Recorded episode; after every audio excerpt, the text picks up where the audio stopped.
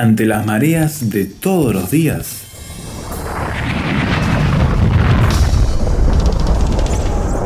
Llegamos a tierra firme.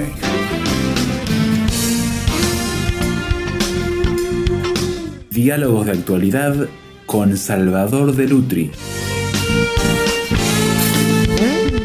Para los que siguen Tierra Firme, sabrán de qué hablamos cuando le menciono la obra de Arthur Miller, Las Brujas de Salem. ¿Se acuerda? Si no, le invitamos a ir incluso a nuestros archivos de programa, a nuestro sitio web tierrafirmertm.org y repasar la obra del dramaturgo norteamericano porque tiene mucho que enseñarnos. Pero ¿por qué volver hoy a una de sus obras, Salvador, específicamente mirando a Salem, esa localidad allí en Massachusetts, Estados Unidos, que provocó en su momento toda una movida local en esa ciudad que trascendió, llegó a convertirse en un ícono, transformándose en la ciudad de las brujas y llegando a la formación de esta eh, historia teatral que pasó a la televisión, que llegó al cine y se ha convertido en un ícono para analizar fenómenos sociales. ¿Qué pasó en Salem? Es la pregunta que tendríamos que hacernos. Bueno, en 1692 en Salem, un caso de brujería dio pie a juicios por herejía y condenas a muerte. Ahora, conocemos el caso más que nada por Arthur Miller, fuera de Estados Unidos, ¿no? Eh, y por la película que fue llevada al cine en, 1994. Que él mismo adaptó el, al guion, ¿no? Al guion. Pero eh, eh, la obra, tanto la mm, teatral como la película, tenía una finalidad, que fue comparar la casa de brujas con el marcartismo, ¿no? esa corriente que surge después de la primera de la Segunda Guerra Mundial en Estados Unidos, que se persigue a un montón de gente diciendo que es comunista, comunista, comunista, y Arthur Miller entre ellos, ¿no? Sí. Y Arthur Miller entonces eh, dijo, bueno, esto es una casa de brujas lo que están haciendo. Y si es casa de brujas, entonces tenemos que pensar qué pasó en Salem, y él lo orientó para ese lado. Eh, la obra explica como un fraude armado por jovencitas reprimidas en una sociedad autoritaria sirve para realizar una persecución de tipo ideológica, para organizar eh, mm, ajuste de cuentas, para canalizar el odio de la sociedad. Todo eso es lo que pasaba en ese momento, lo que reflejaba la obra. Sí, sí. El problema es que Arthur Miller trabajaba sobre un hecho histórico. Y ¿Qué ocurrió realmente en el siglo XVII? Todos sabemos que cuando un artista como Arthur Miller, o como tantos otros, como novelistas también, toman un hecho histórico y hacen literatura, lo miran desde un ángulo determinado. Y no tienen por qué ajustarse a toda la, secuencia, de, secuencia de hechos y la realidad. Subrayan aquello que le parece más importante. Entonces uno tiene que preguntarse, bueno, ¿qué pasó a fines del siglo XVII que llevó a la ciudad a eso que decías vos, es decir, la ciudad de las brujas? Era una, ciudad pequeña, tenía, no, no alcanzaba a los 2.000 habitantes. Era una colonia fundada en 1630 por los puritanos. Y esto es muy importante para lo que vamos a hablar hoy. Todo el trasfondo con que venía esa fundación, ¿no? Claro, porque ¿quiénes son los puritanos? Es un grupo protestante muy estricto en su conducta. Digamos que en algunos casos, algunos grupos son exageradamente estrictos en su conducta. Y los hechos se producen a 60 años de la fundación de la ciudad, en 1692, en medio de un clima permanente de tensión por varias cosas. En primer lugar, porque había luchas políticas internas, había luchas religiosas, mucha lucha religiosa, y había luchas económicas porque había una gran escasez. Quiere decir que se vivió un clima de profunda tensión. Y entonces uno se pregunta, se produjo un fenómeno allí. Un fenómeno, ¿qué pasó? ¿Fue un fraude? ¿Fueron calumnias? ¿Fueron disputas que las trataron de canalizar por ese lado, acusando de brujería a otros? Algunos estudiosos trataron de develar el misterio, es decir, qué fue lo que pasó. Y estudiaron entonces la parte histórica y comenzaron a revisar documentos y testimonios muy detallados del fenómeno y describe un grupo de niñas con ataques repentinos, con convulsiones, con lanzaban gritos y sonidos guturales, roncos, ininteligibles, ¿no? que no se entendía lo que decían, sentían que punzadas en el cuerpo, y todo sucedía en esa sociedad puritana. Recordarás la novela y también la, película La letra escarlata. Sí.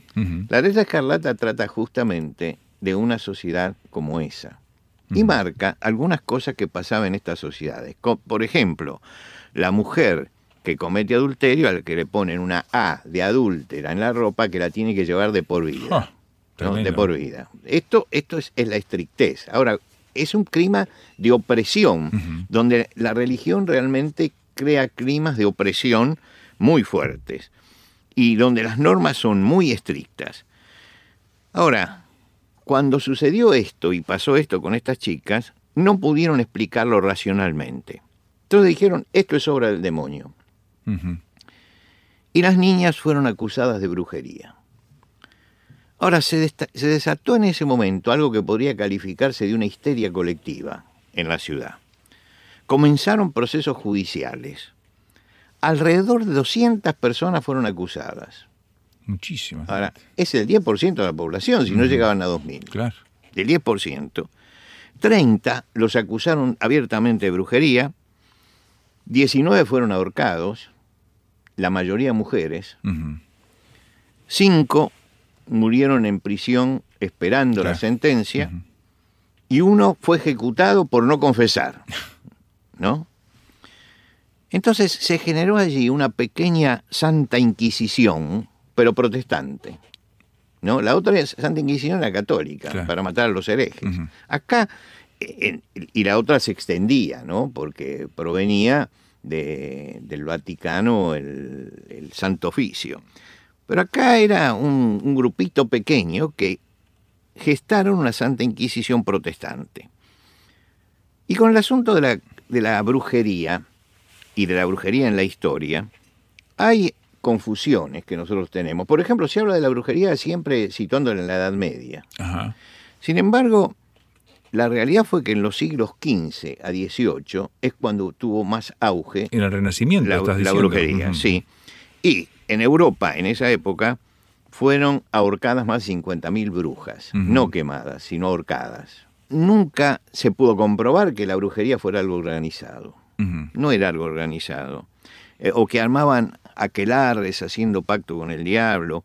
Es decir, hay muchas de estas cosas que pertenecen a la fantasía y no, no, no tienen sustento histórico, pero sí tienen sustento novelístico, porque se cuenta y siempre es atractivo poner una cosa como esa. Ahora, ¿qué ocurrió en Salem? Esta es una pregunta que se hizo, una publicación periodística. Y consultó a tres expertos en el tema presentándole Las evidencias históricas, lo, que, lo que decía la historia. Eh, un sociólogo estadounidense, especialista en temas de histeria colectiva, un profesor de historia de Salem y un psicólogo. Y señalaron que el fenómeno este, que tanto este, llama la atención, juntando todos los datos que tenían y juntando también la opresión en la que vivía, el hombre es un ser libre y a medida que se lo oprime, se altera su psicología, se altera el hombre. Eh, y cuando no puede salir de allí, ¿por qué? Porque el peso es religioso. Y entonces eh, la persona siente que no debe salir de eso, se desencadena entonces un problema que es la conversión del estrés psicológico en síntomas físicos. Esto a mí me llamó la atención y por eso miré esto, porque yo esto lo vi también, y lo vi en Latinoamérica. Cómo los problemas de estrés llevaban a la gente a tener un estrés psicológico, transformarlo en síntomas físicos reales sin causa orgánica. Como válvulas de escape. Como válvulas de escape. Entonces, es un trastorno en el cual la mente convierte la angustia mental, la angustia mental, en síntoma físico. Es decir, nosotros sabemos que muchas veces estamos bajo una tensión grande y empezamos a no sentirnos bien físicamente, porque reacciona el cuerpo. Bueno, ellos dicen que es, que es una respuesta al estrés que Ajá. vivía la sociedad esto. Las enfermedades psicosomáticas que Claro. se hablan. Y estos, estos síntomas se contagian. Es interesante porque se estudiaron estos síntomas y es como el bostezo. Cuando uno bosteza, Hace contagio, se contagia. ¿Por qué? Porque existen neuronas que se llaman neuronas espejo, ¿no? Que se ven reflejadas en eso y entonces repiten esto. Y eso es lo que pasaba con esta gente. Los factores que desencadenaron en Salem esto es el clima adverso que los había llevado a una mala cosecha y a un, pro- y un proceso inflacionario. Mm. Eso Ujú. siempre es estresante. Sí. Te lo digo por experiencia, porque Argentina sabe mucho De de, esos de procesos. inflación y estamos viviendo en este momento una inflación tremenda, donde el último mes hubo 6% de inflación. ¿no? Bueno, uno sabe que esto causa estrés, porque usted va a comprar este, algo y tenía un precio y ahora ya no lo tiene más. Había gente que entraba al supermercado, tomaba los productos, cuando llegaba a la caja ya habían variado los Varios precios, precios. y entonces había un problema y tenían que bajar de su carrito mucha mercadería para poder llegar a pagarlo, mercadería que por supuesto necesitaban. Entonces ese clima de problemas económicos derivados de la inflación producía también divisiones políticas, reyertas políticas y religiosas, prédicas apocalípticas, porque inmediatamente aparece aquel que dice lo que Claro. pasa, que esta inflación es la señal de que se viene el apocalipsis. Un castigo divino Sí. también, sí, me y imagino. pánico frente a una posible guerra había Claro. con los franceses que se habían aliado a los grupos indígenas, todos católicos, y entonces ellos tenían miedo que como eran protestantes, Fueran a hacer fueran a hacer algo con ellos. ¿no? Todo un combo de cosas que estaba allí latente en Salem que produjo esta histeria colectiva que llevó a este enjuiciamiento y queremos ver un poco más cómo eso eh, tenemos que tenerlo en cuenta también nosotros aquí en el siglo XXI. Hacemos pausa en tierra firme y ya volvemos a la conversación con Salvador de Lutri.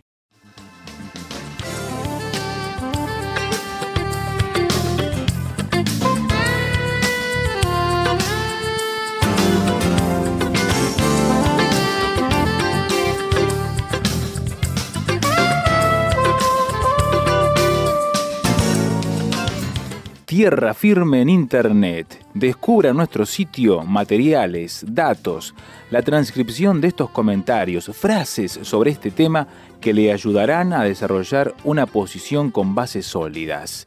Visítenos en www.tierrafirmertm.org www.tierrafirmertm.org Tierra Firme es una producción de Radio Transmundial.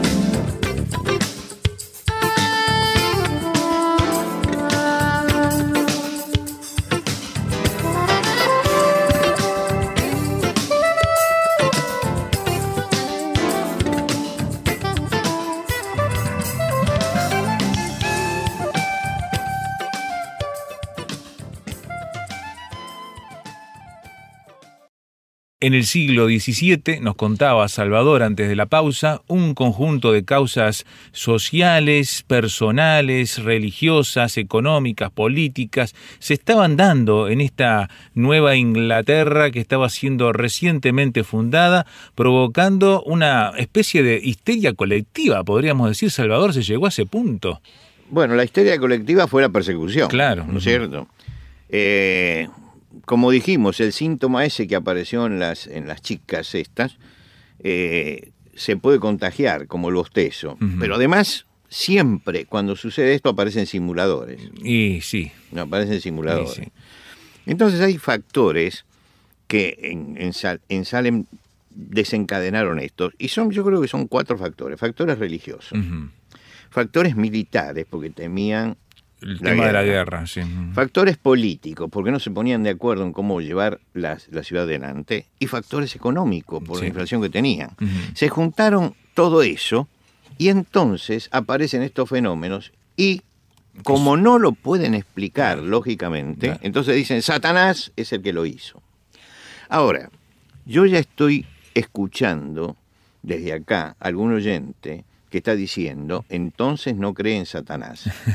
No, no, no, yo creo en Satanás, creo que el mal está organizado y hay una mente detrás del mal, creo que las tentaciones vienen de Satanás, creo en esto. Ahora, hay que tener cuidado con atribuirle a Satanás todas las cosas, porque hay gente que lo ve por todas partes. Es el problema. ¿cierto?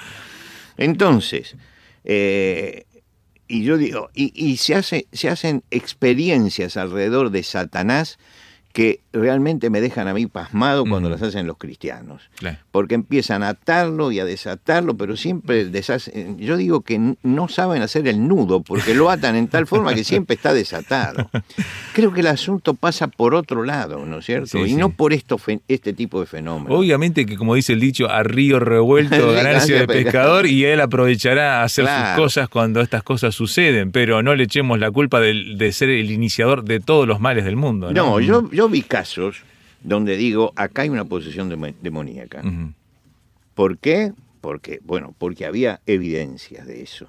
Son muy pocos los que he visto, pero ahí yo, que soy un racionalista, afirmo. Pudiste ahí, identificarlo. claro, pude identificarlo. Ahora, hay muchos casos que me mostraron que no eran eso y que simplemente con darle un poco de tranquilidad a la persona, los síntomas iban desapareciendo, no eran que permanecían este, e- e- intensamente. Ahora, si uno está al lado gritando y moviéndose, los intensifica, Claro. ¿no? Y también he visto simuladores. Ah, He visto bastantes simuladores. Sí, sí. Y he visto también contagio. Lo que quiere decir que con las cosas espirituales no hay que jugar. Y yo creo que muchas veces con Satanás se juega. Son cosas muy serias, muy serias. ¿Por qué la mayoría fueron mujeres? La mujer era la más reprimida en esta sociedad por la presión religiosa que tenían encima y la falta de posibilidad de expresarse públicamente. Porque eran sociedades donde la mujer tenía que aguantar callada. ¿Mm? Terrible. Eh, entonces, la mujer, sin embargo, es la que está más conectada con la realidad. ¿Por qué? Porque la mujer es la que cocina, la que Ujú. está con los hijos, es la que ve cómo se gasta la ropa, es la que tiene que hacerse problema por este frente a la inflación por cómo prepara el menú para darle de comer y para que sea un menú nutritivo y barato a la vez. La, la mujer es en, en medio de esto aparece realmente como, como mártir, ¿no? Como una y entonces tiene que vivir para adentro y eso de vivir para adentro que le ponía en la sociedad la hizo más vulnerable. Entonces, no es que es más vulnerable simplemente por ser mujer, sino que es más vulnerable porque también la presión social Sí, la lleva sí. a eso. Y ahí yo digo que es el fenómeno de cuando la religión enferma. La religión enferma. Yo creo que ahí había una sociedad enferma, Sin duda. Con actitudes extremadamente fariseas. Esas actitudes extremadamente fariseas de tengo que mostrar mi espiritualidad por mi conducta y por mi rectitud, ¿no? Eso que se hace para afuera, era justamente lo que Jesús condenaba en los fariseos. Creo que todas esas presiones convergen en este caso. Por supuesto que en las obras, en la obra de teatro de Arthur Miller, Arthur Miller la dirige hacia lo que él quería decir a la sociedad sobre la ideología que se estaba imponiendo o, que estaba surgiendo en su país. Pero tenemos que analizar esto desde, desde el otro punto de vista. La religión puede enfermar. Y yo he visto gente que está enferma por la religión. Enferma porque comienzan a oprimir a la gente. Y conozco gente que a través de lo religioso los han esquilmado, les han sacado todo su dinero, se han quedado con sus casas, con sus propiedades. Todo mani- haciendo manipulación religiosa. Hay que tener cuidado con estas manipulaciones. Y hay que tener cuidado también que cuando se habla de cristianismo, hay una base sólida para eh, trabajar sobre la fe, que es la palabra de Dios. Y la palabra de Dios, la Biblia, dice algunas cosas que son importantes para tener en cuenta frente a todas estas situaciones. En primer lugar dice, donde está el Espíritu de Dios, ahí hay libertad. Hay libertad. Quiere decir que esta opresión religiosa, donde la persona se siente mal, no, no, no viene del Espíritu de Dios, porque donde está el Espíritu de Dios hay gozo y hay libertad. El Espíritu de Dios nos da esa libertad. El Espíritu de Dios nos da dominio propio. Lo dice el apóstol Pablo, se lo dice a Timoteo. El dominio propio hace que yo pueda manejar mi vida y no que me manejen desde afuera porque tengo el Espíritu de Dios. Pablo por eso le aconsejaba, estad firmes en la libertad con que Cristo nos hizo libres y no estéis otra vez sujetos al yugo de esclavitud. Aquí, en nombre del cristianismo, había gente que era esclava. Cuidado, yo no estoy de ninguna manera juzgando a todos los puritanos, estoy hablando de un caso particular, porque hay puritanos maravillosos, ¿no? Que fueron personas santas y que escribieron y dieron, pero también hay comunidades que cerradas y desconociéndose, eh, sometieron tanto a un legalismo extremo que han producido estos problemas. Recordamos que hay casos donde la manipulación religiosa llevó a la muerte a mucha gente. El caso de Guyana con Jim Jones, por, ejemplo, es el ejemplo típico, pero como hubo unos cuantos casos en la historia, donde una religiosidad mal entendida, aun cuando sea cristiana, o, que se declare cristiana, cuando se entiende mal el cristianismo, cuando se entiende mal la fe, puede llevar a esto. En la palabra de Dios dice, así que si el Hijo os libertare, seréis verdaderamente libres. La palabra de Dios y lo que Dios hace en nosotros es darnos libertad. El Espíritu Santo nos da libertad.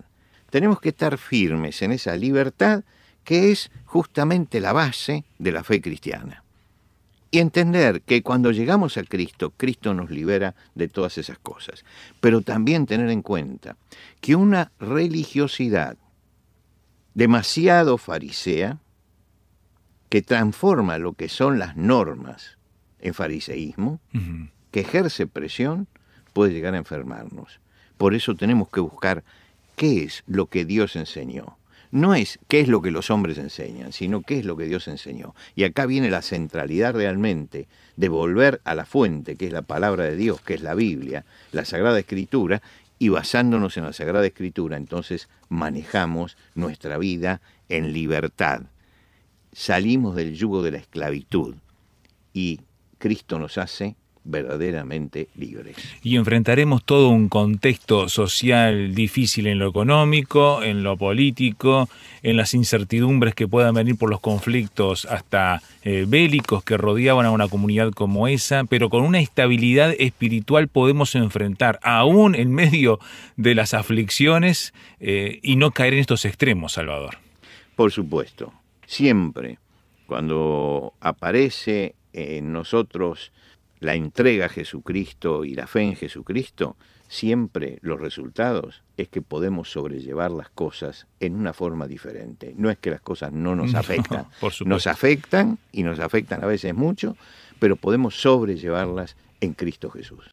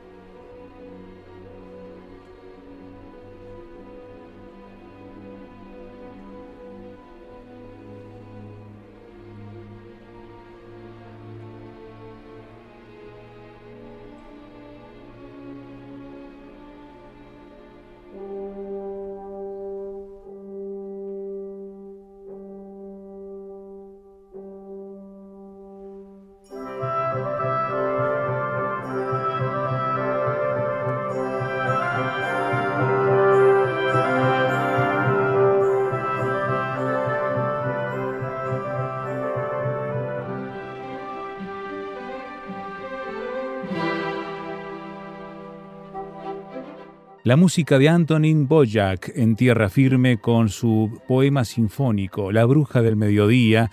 Y ahora queremos saber de usted y qué piensa acerca de estos juicios de Salem, de estas brujas de Salem y el análisis que ha hecho Salvador de Lutri en nuestro encuentro de hoy.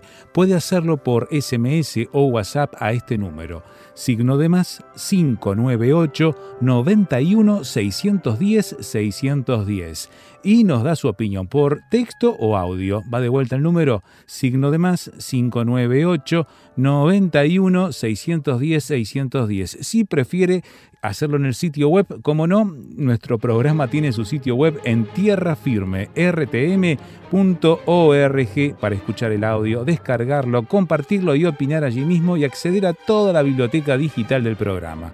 tierrafirme.rtm.org y desde allí también conectarse con las redes sociales. tierrafirme.rtm.org. Dejamos todo esto en sus manos, queriendo saber su opinión y su participación activa en esta comunidad de tierra firme y esperando encontrarle en la próxima ocasión, cuando anunciemos una vez más. Tierra firme